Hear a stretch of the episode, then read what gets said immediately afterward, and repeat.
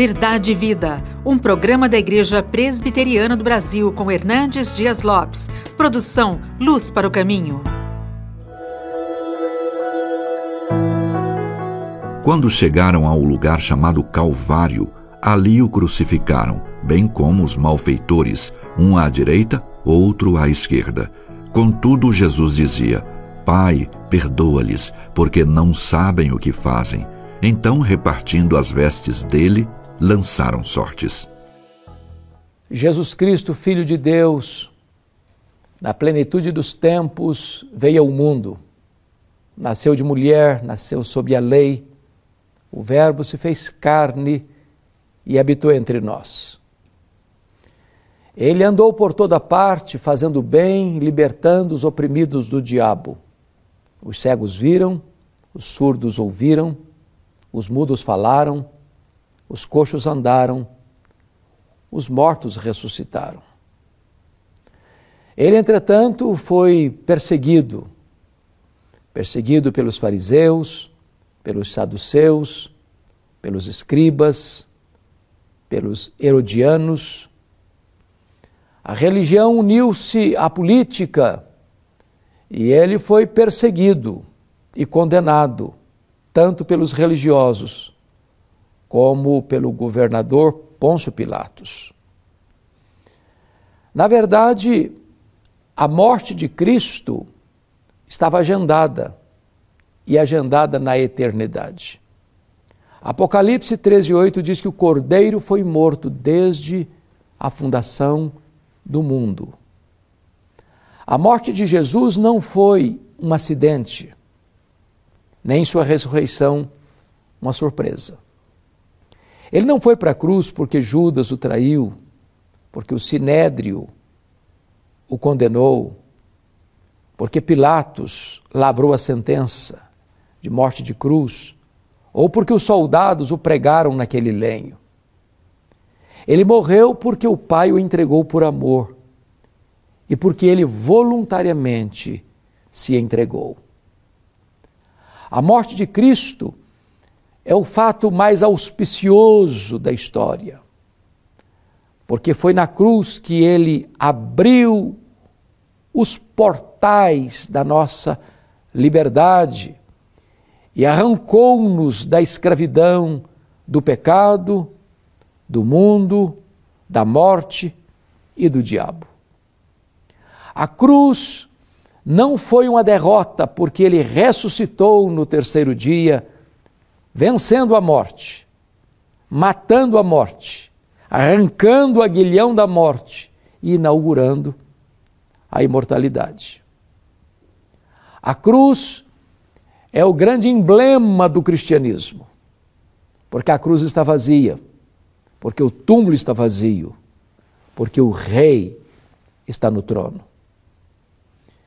Jesus não caminha para a cruz como um fracassado, porque sucumbiu ao poder de Roma, porque sucumbiu à orquestração do sinédrio judaico. Não, ele caminhou para a cruz como um rei caminha para a coroação. Ele mesmo profetizou que seria entregue nas mãos dos principais sacerdotes, escribas, para ser crucificado, para ressuscitar o terceiro dia. Então, ele transforma aquele patíbulo de horror num palco para a glória de Deus e num instrumento da nossa salvação. É por isso que Paulo diz: Eu não quero saber de outra coisa senão pregar Cristo e este crucificado.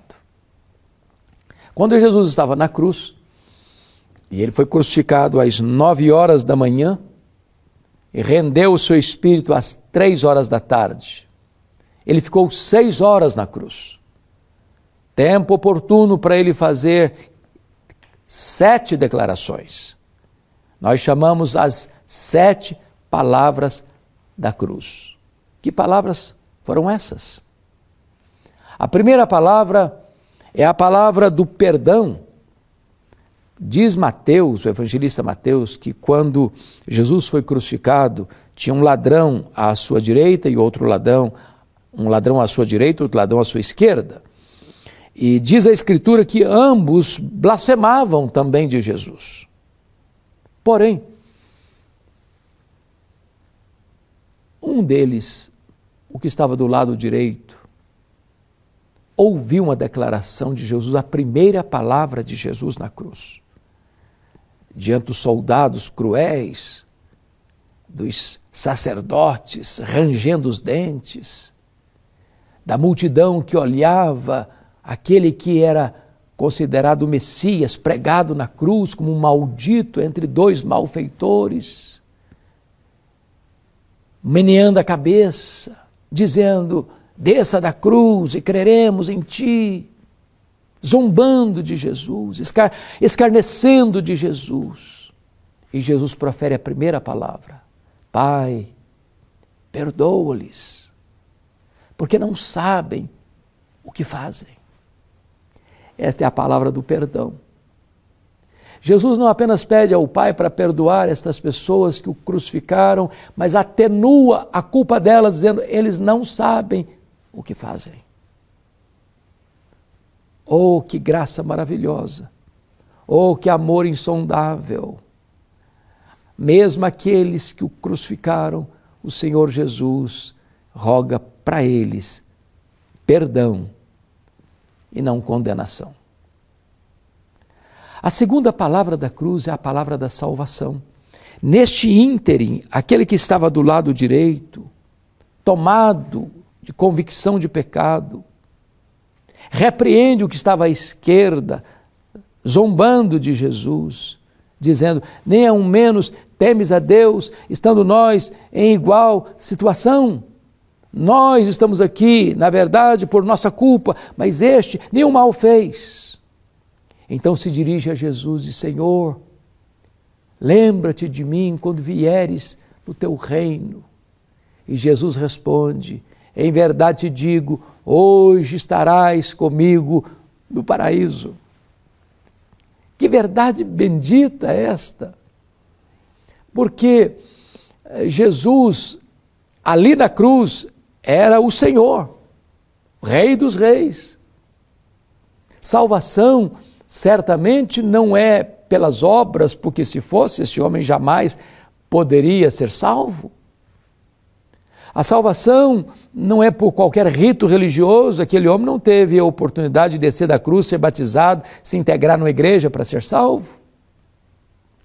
A salvação não é uma coisa que se, é, a, a, que se dá lá no final, depois de uma trajetória toda. Jesus, hoje, hoje estarás comigo no paraíso.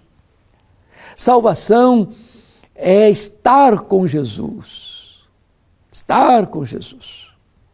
Claro que aquele homem, então, na undécima hora é alcançado pela graça e é salvo, porque a segunda palavra de Jesus é a palavra da salvação. A terceira palavra de Jesus na cruz é a palavra do amor filial. Estava ali ao pé da cruz Maria, sua mãe. Uma espada havia traspassado a sua alma, como falara a ela Simeão, quando Jesus nasceu e foi apresentado ao templo. Imagine o sofrimento, a angústia, a dor daquela mãe. Do lado de Maria estava João, o apóstolo. Diz a Bíblia que os irmãos de Jesus não creram nele, serão depois da ressurreição. Muito provavelmente José, a essas alturas, já tinha morrido.